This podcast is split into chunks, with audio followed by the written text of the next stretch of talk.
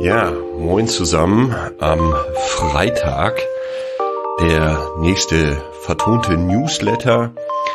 Und dazu äh, will ich einen kurzen Beitrag sozusagen hervorheben, über den ich in der Zeitschrift T3N gestolpert bin in der letzten Woche.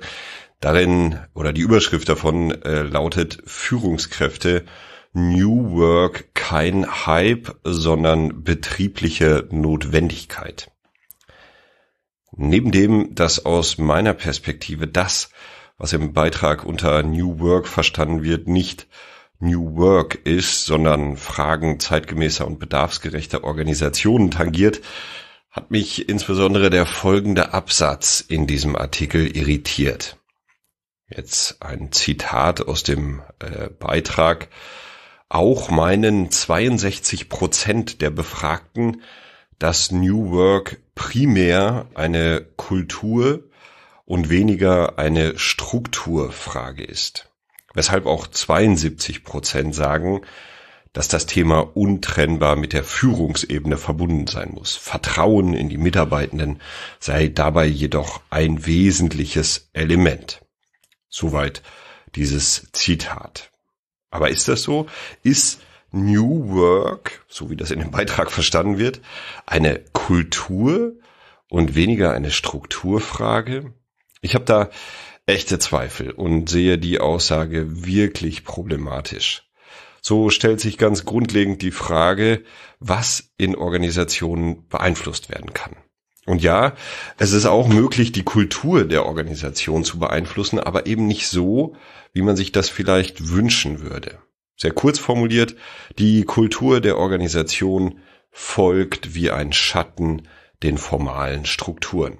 Etwas ausführlicher schreiben Stefan Geßmann, Joachim Merchel, die ich ja hier des Öfteren äh, zitiere, weil ich einfach das Buch richtig gut finde.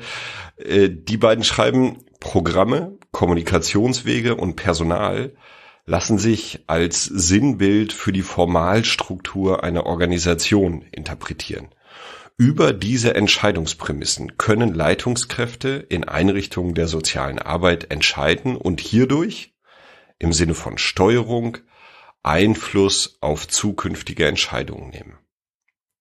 Über alles weitere, also das ist jetzt wieder meins, ja, das Zitat war zu Ende, also über alles weitere und damit auch über die Kultur kann nicht entschieden werden.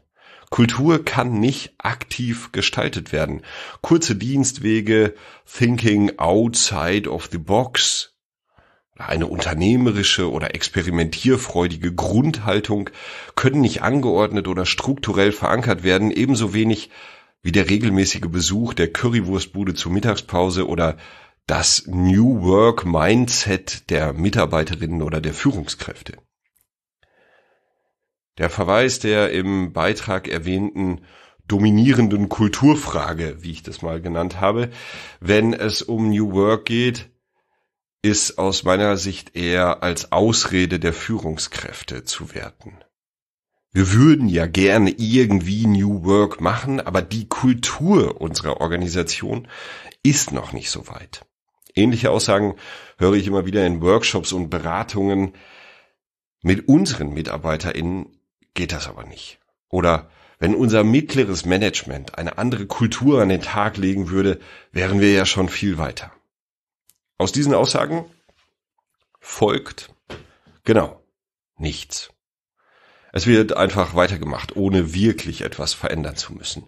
Mit dem Verweis auf die Kultur, die irgendwie ja nicht so richtig zu New Work passen will, geht einher, dass die strukturellen Herausforderungen der Organisation personalisiert werden.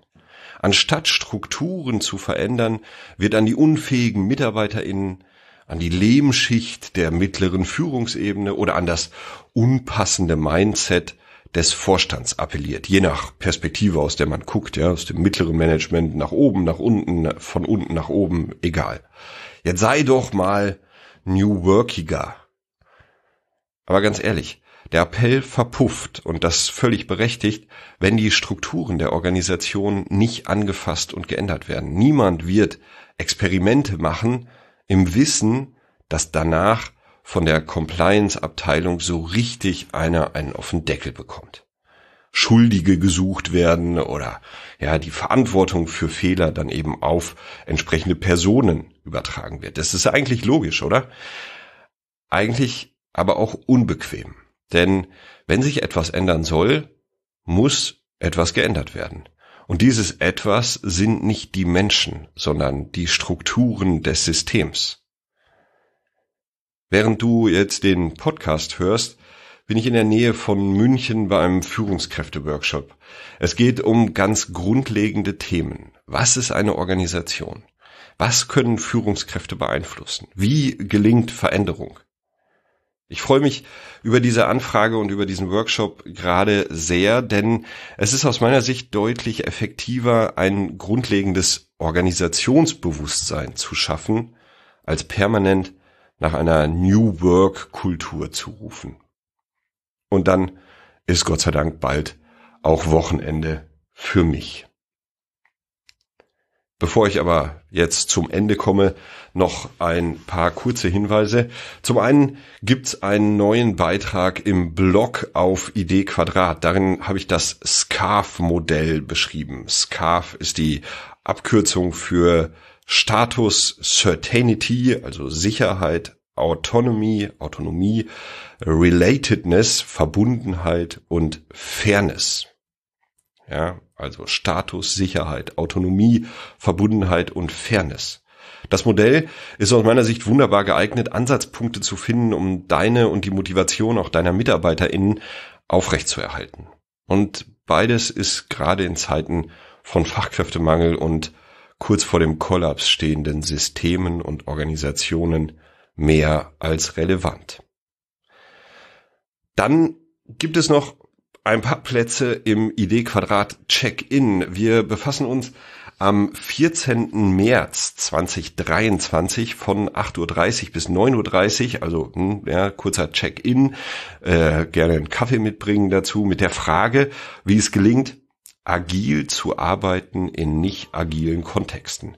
Dazu, äh, da, dazu wird uns Thomas Michel einen kurzen Impuls geben, den wir dann diskutieren können. Und das Thema passt ja irgendwie auch zu der eben beschriebenen Kulturfrage. Den Link zur Anmeldung findest du dann auch im Newsletter.